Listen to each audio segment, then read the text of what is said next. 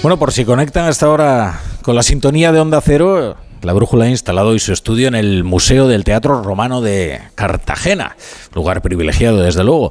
Ahora, hace un rato, eh, visitando este prodigio, escuchaba una señora que le decía a una amiga suya, que estaban ambos pues, eh, muy admiradas con lo que estaban viendo, ¿no?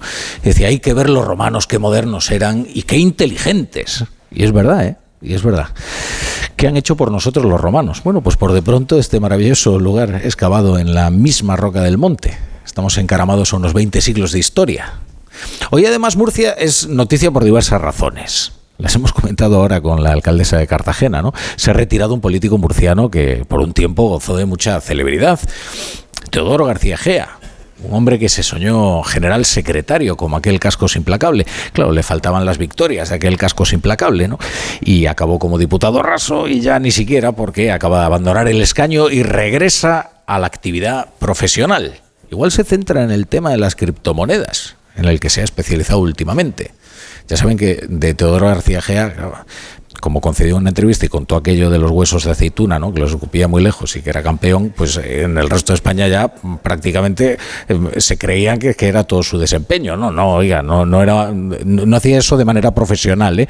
¿eh? pero sí que parece que está más encaminado ahora esto de las criptomonedas y el blockchain, estas nuevas formas que está adoptando el mercado financiero, ahora que el negocio no está en su mejor momento. ¿eh? No, no ha tenido mucho ojo para esto, ¿eh? Tampoco para esto. Murcia también es noticia porque Ramón Tamames no se ha olvidado del problema del agua en el discurso de su moción de censura y aquí el problema del agua es un tema tan candente que López Miras quiere que el Congreso vuelva a debatir sobre los trasvases y en concreto sobre el del Tajo Segura, que es el que le afecta. Por primera vez en la historia de la región se promueve una ley en la Asamblea Regional que se elevará posteriormente al Congreso de los Diputados para que el trasvase sea intocable y esté protegido. Y fíjense que en esto de reclamar el trasvase, además ha encontrado un aliado en su vecino de la comunidad valenciana, Chimo Puig, que esto lo tiene más difícil porque se tiene que enfrentar a su propio gobierno y eso siempre es complicado. Ramón Tamames quiere recuperar los trasvases, aunque también es partidario de la desalación y de la reutilización del agua. Ya ven que hasta el último detalle ¿eh? se conoce del que será su discurso.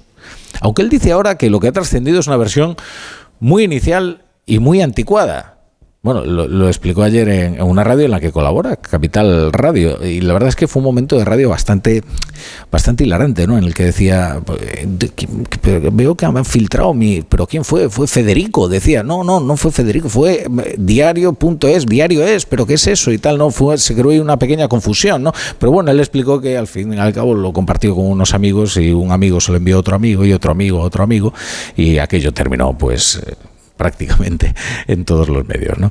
Eh, hoy ha estado con Santiago Bascal, Ramón Tamames, para escenificar su armonía, después de unas cuantas entrevistas que ha ofrecido, que hombre, fueron bastante insonantes, ¿no?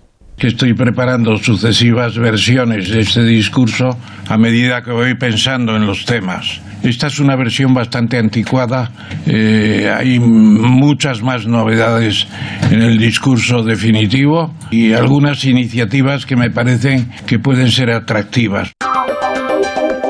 La brújula con la torre.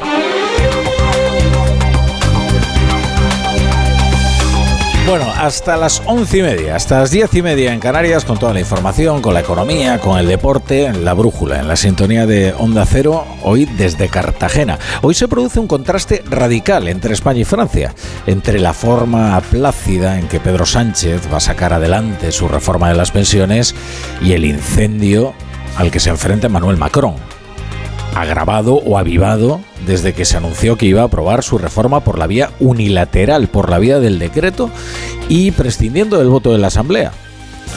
Claro, es una comparación de doble filo, por más que la esgriman esforzados voceros oficialistas del sanchismo. Para huir del conflicto basta con concederle lo que le piden los sindicatos y así no tendrás conflicto. Pero tampoco solucionarás los problemas. ¿eh?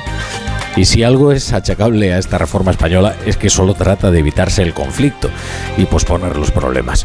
Lo de Francia, lo de Francia es otra cosa. La parole est à madame la première ministre.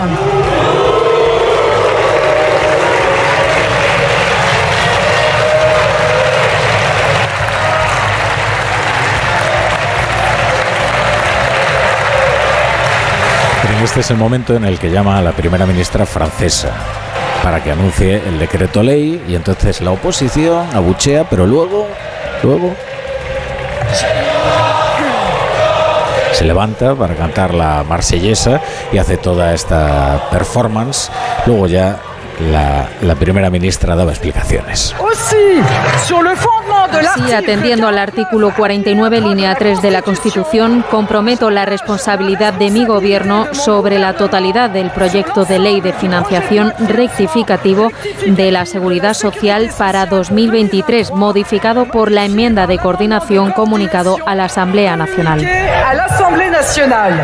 Bueno, verán que todo esto suena muy técnico. Lo que dice la primera ministra de Macron, Elisabeth Borne, es que el artículo 49.3 de la Constitución francesa permite eludir a la Asamblea. Y Macron decidió recurrir ese artículo cuando comprendió que no tenía los votos parlamentarios necesarios para aprobar su reforma. Y entonces, enseguida, de inmediato se avivaron las protestas que desde que se conocieron sus planes estallaron por toda Francia, con manifestaciones verdaderamente masivas reuniendo hasta un millón de personas en la calle, con más de ocho huelgas y con una conflictividad eh, creciente. Además de izquierda a derecha, ¿eh? porque también el lepenismo está aprovechando el, el desgaste. Todo esto ocurre en medio de una inestabilidad financiera que nos da un sobresalto casi cada día. Hoy no, afortunadamente. Hoy es un día de respiro, sin euforia, pero de respiro, porque el Banco Central Europeo ha enviado un mensaje contundente. Es un doble mensaje que quiere decir sin rodeos que cree en la solidez del sistema financiero, pero que si su fe se viera traicionada, haría lo que hiciera falta para remediarlo, o sea, que no va a corregir su deriva de subida de tipos y ha incrementado el precio del dinero en medio punto y ha añadido que si hubiera problemas de liquidez ahí estaría el Banco Central para aliviarlos. Creo que, a Christine Lagarde, presidenta del BCE, se le, se le entiende muy bien. En todo caso, el BCE cuenta con todos los instrumentos de política monetaria necesarios para suministrar apoyo de liquidez al sistema financiero de la zona euro si fuera necesario y preservar la transmisión fluida de la política monetaria. Y una cuestión más. Ha muerto Félix Millet. A la velocidad a la que va todo puede que este nombre a mucha gente ya no le diga nada, pero con él empezó algo importante. Con él empezó a descubrirse que el estanque dorado era en realidad una ciénaga, bastante hedionda. Ahora que los dos símbolos del catalanismo moderno se pudren en el descrédito, Jordi Puyol y el Barça, habrá que, recordar que lo primero de lo que se supo fue del caso del Palau de la Música, allá por los primeros años 2000 eh, eh, cuando ni siquiera se conocían los viajes de Jordi Pujol y sus cuentas en Andorra y la herencia del abuelo Florenzi. Aquel, el del, Palau, fue un saqueo propio de, auténticos cleptómanos. Hombre, basta decirles, como les contaba antes, que, que Félix Millet le cargó la boda de su hija al Palau y luego le pasó la factura a los suegros. El anecdotario de aquel caso es cruel. Se lo llevaron todo, pero se lo llevaron todo de una manera verdaderamente grotesca y voraz, ¿eh? y de un cutrerío verdaderamente bochornoso, pero sobre todo reveló lo que se escondía tras el esforzado prestigio de uno de los símbolos del catalanismo, uno de los más orgullosos, y resulta que debajo lo que había era una cripta de ladrones. Hoy ya ven, es el Barça el que tiene que responder por su propio caso de corrupción que arrancaba cuando fichaba secretamente Enríquez Negreira, el número dos de los árbitros, curiosamente por la misma época por la que empezó el caso Palau, comienzos del siglo XXI, primeros 2000.